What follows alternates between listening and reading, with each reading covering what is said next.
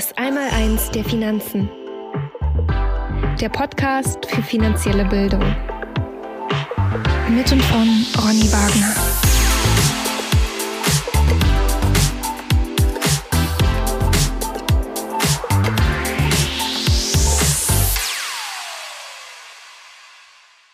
Herzlich willkommen zum Podcast Das Einmaleins der Finanzen. Mein Name ist Ronny Wagner und heute geht es um Hobsons Wahl oder wie man heute eine geeignete Anlageform findet. Gleich geht's los.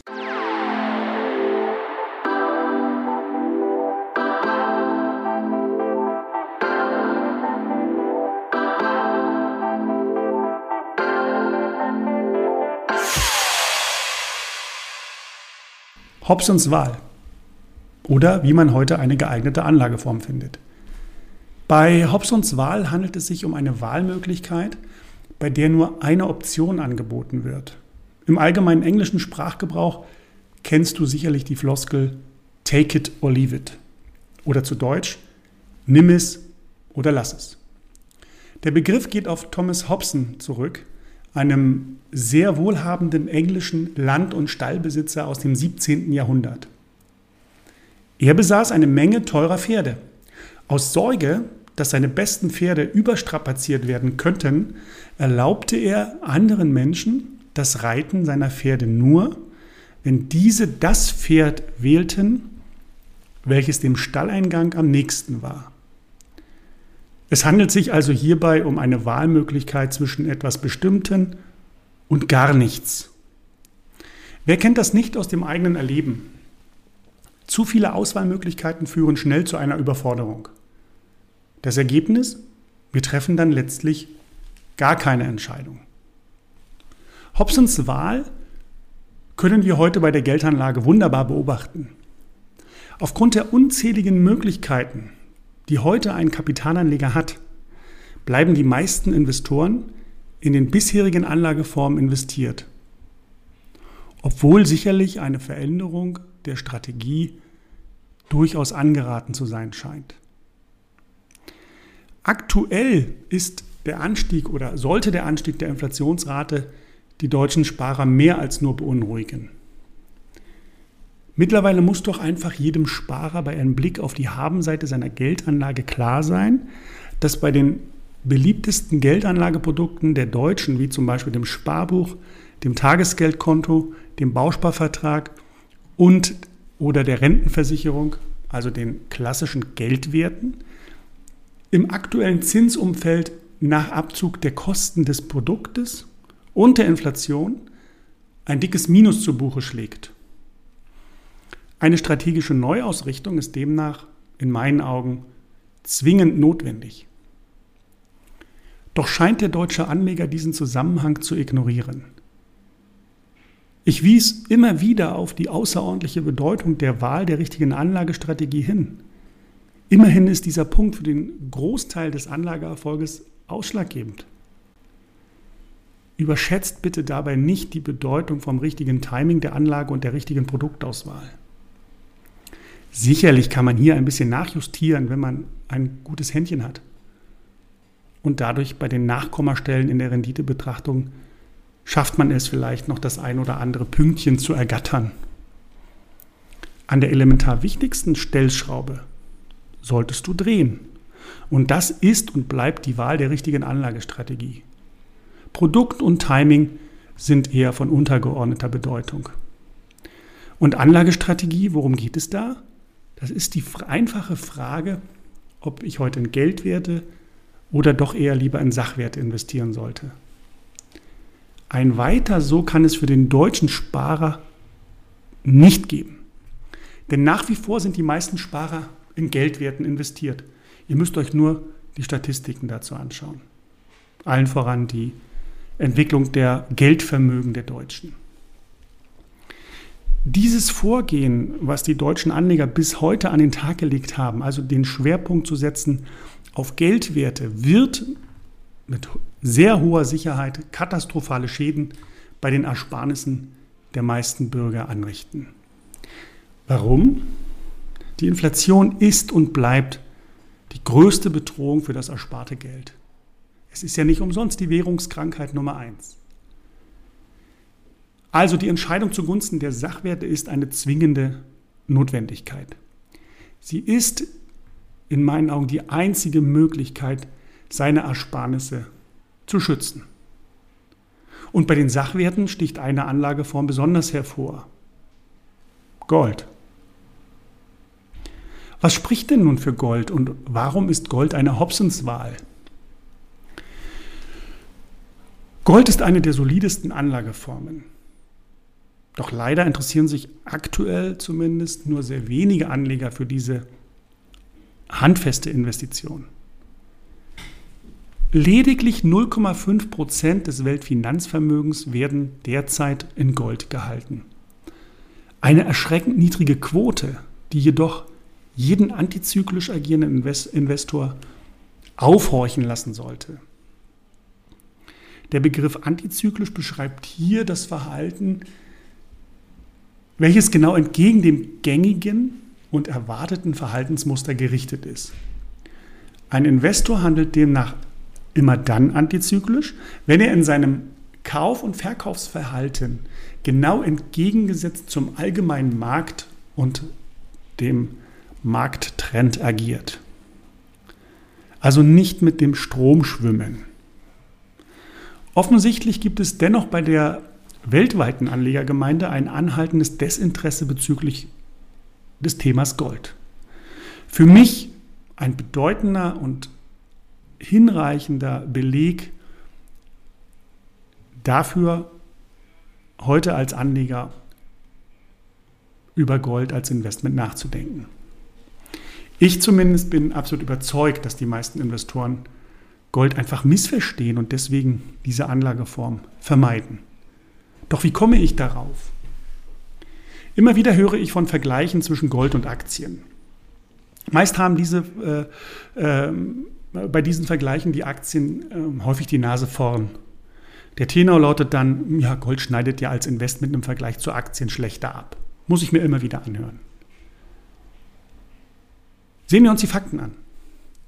Der Goldpreis lag bei der Einführung des Euro im Jahr 1999 bei durchschnittlich 270 Euro für eine Feinunze, also 31,1 Gramm.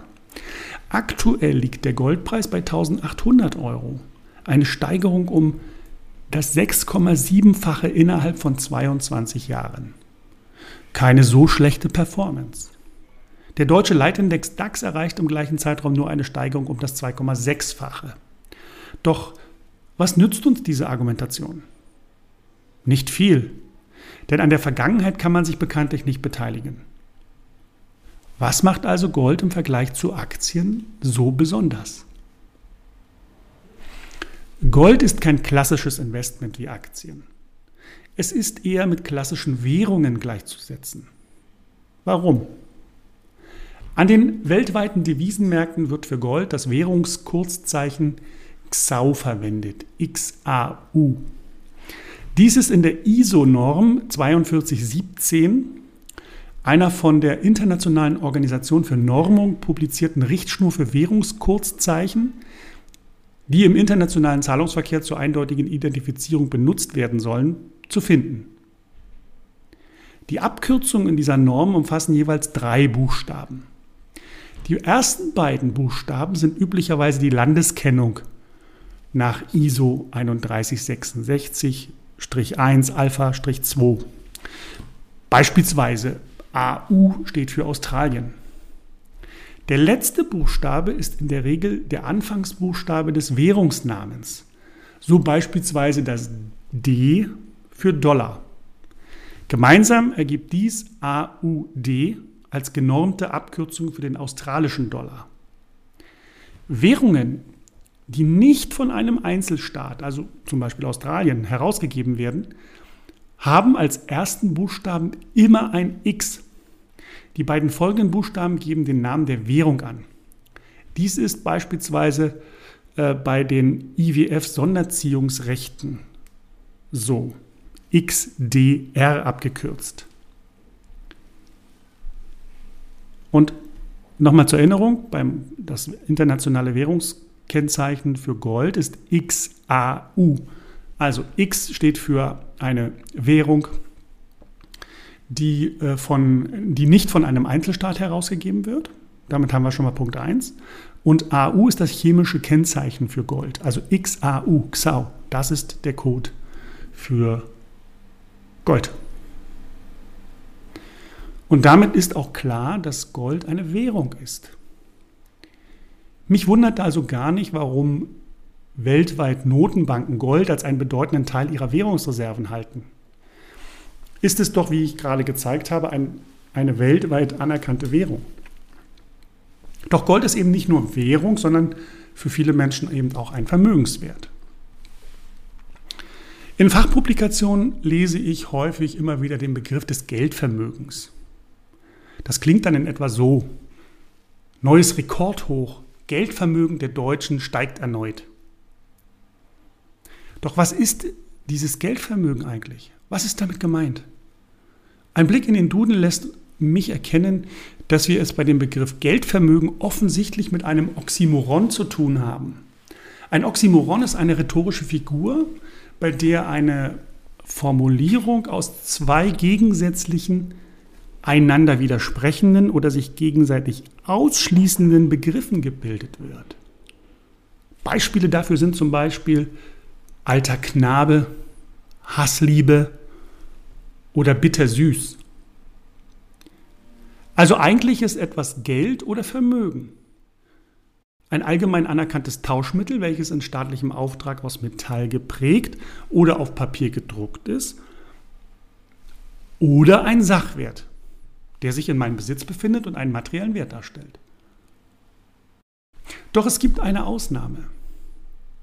Und diese Ausnahme hat uns die Geschichte gelehrt. Es ist Gold. Denn Gold ist sowohl Geld, wir haben es uns gerade angeschaut, also eine Währung, als auch Vermögenswert, also ein Sachwert. Es gibt meines Wissens kein anderes Asset, was diese beiden Eigenschaften auf sich vereint. Deswegen ist es auch etwas Besonderes, definitiv. Doch ist es nicht das, was in diesen Fachpublikationen wirklich damit gemeint ist.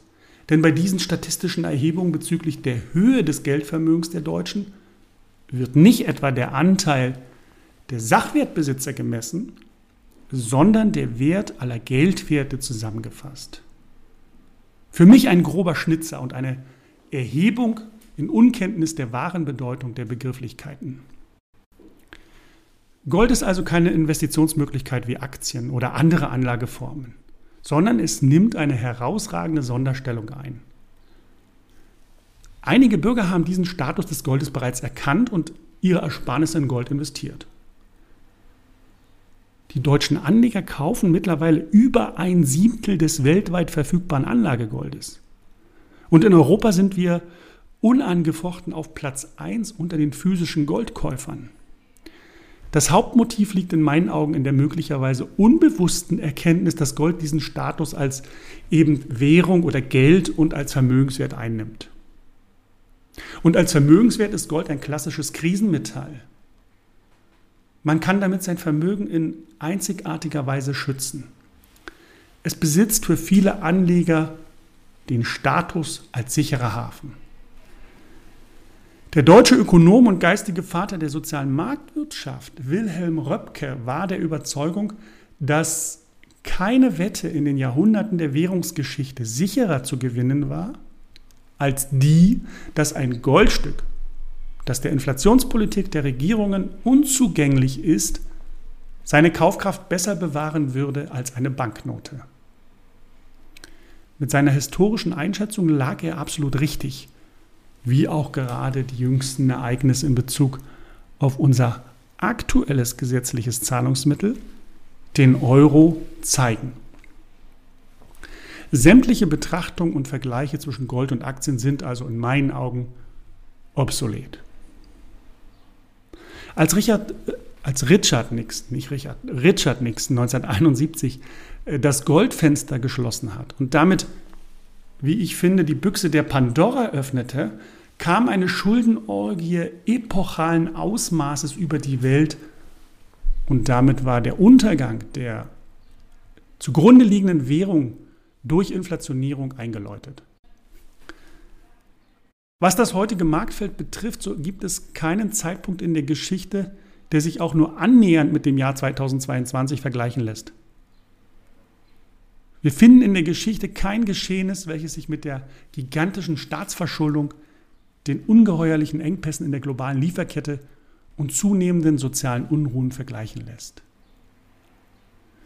Doch kommunizieren viele Kenner des Marktes wie Blogger, Podcaster oder YouTuber, dass sie das Rezept für enorme Profite in den nächsten Jahren haben. Doch ähm, etwas stört mich daran. Es ist sicher leicht, Prognosen für die Zukunft aufzustellen von Menschen, die in den letzten 70 Jahren keine nennenswerten negativen Erlebnisse wie Kriege oder soziale Unruhen oder größere Wirtschaftskrisen erlebt haben und daher aus einer Position heraus agieren, die in ihrem Geiste lineares Denken vermuten lässt, also die Erkenntnis, dass das, was in den letzten 70 Jahren passiert ist, auch in den nächsten 70 Jahren vermutlich passieren wird. Die Kunst ist es aber, nicht nur das optimistische Szenario im Blick zu haben, sondern auch immer wieder davon auszugehen, dass auch mal etwas anders laufen könnte als in den vergangenen sieben Dekaden. Wir sollten uns dringend daran erinnern, dass nur noch wenige Anleger leben, die in den 1970er Jahren oder in den 1940er Jahren oder sogar in den goldenen 20er Jahren in den Schützengräben lagen. Daher ist es natürlich nicht leicht, sich an die Geschehnisse im letzten Jahrhundert zu erinnern. Wenn ich mir so die Analysen dieser neuen Generation von Ratgebern anhöre, anschaue oder lese, die in ihren Analysen herausragende Aussichten für die eine oder andere Investmentidee propagieren, dann ist das Ziel dieser Geschichten eher die Vergrößerung der Followerzahlen als die Lieferung von wertvollen Informationen. Meine Philosophie ist eine andere. Diese lässt sich wie folgt beschreiben. Ich folge bei der Verwaltung meiner Investments keinem bestimmten Narrativ. Alle Anleger, egal wie gut sie sind, erleben immer wieder Rückschläge. Völlig normal. Aber die Experten, die dich zu Fall bringen werden, sind diejenigen, die nie falsch liegen. Also sammle ich alle möglichen Informationen auch abseits meines derzeitigen Weltbildes und bilde mir eine eigene fundierte Meinung. Dabei den Blick für das Altbewährte zu haben und nicht jedem neuen Anlagetrend hinterherzulaufen, ist in meinen Augen eine kluge Vorgehensweise. Solide Anlagestrategien sind jene, die sich über Jahrtausende bewährt haben. Warum? Sie brauchen das Auftauchen schwarzer Schwäne nicht zu fürchten, denn sie haben diese bereits mit Bravour überstanden und überlebt. Eine der unerwünschten Nebenwirkungen des aktuell laufenden Papiergeldexperimentes war das Entstehen von Spekulationsblasen an den weltweiten Finanzmärkten. Ob bei Anleihen, Immobilien oder Aktien. Mittlerweile scheint ja offensichtlich kein Markt mehr sicher vor dem Fiat Money. Doch äh, wer sich etwas mit Geschichte auskennt, weiß, dass noch keine ungedeckte Papiergeldwährung in ihrer ursprünglichen Form überlebt hat. Der französische Philosoph Voltaire erkannte das bereits vor über 300 Jahren, dass jede Währung bislang immer auf Null gefallen ist, die so konzipiert war, wie sie heute konzipiert ist. Der Niedergang von Geld ist ein sehr langsam ablaufender Prozess. Meist geht er von den Menschen unbemerkt vonstatten. Ein bisschen Inflation hier, ein bisschen da. Eine schleichende Inflation wird hingenommen, ohne dass verstanden wird, dass das die Folge von gedankenlosen Schuldenmachern ist, die letztlich immer zur Währungsentwertung und dem Tod der zugrunde liegenden Währung führt. Der Börsenaltmeister André Costolani beschrieb Inflation als laues Bad. Dann wird das Wasser immer heißer und am Schluss explodiert die Wanne. Dieses Bild zeigt meines Erachtens sehr deutlich, uns dem, was uns demnächst erwartet.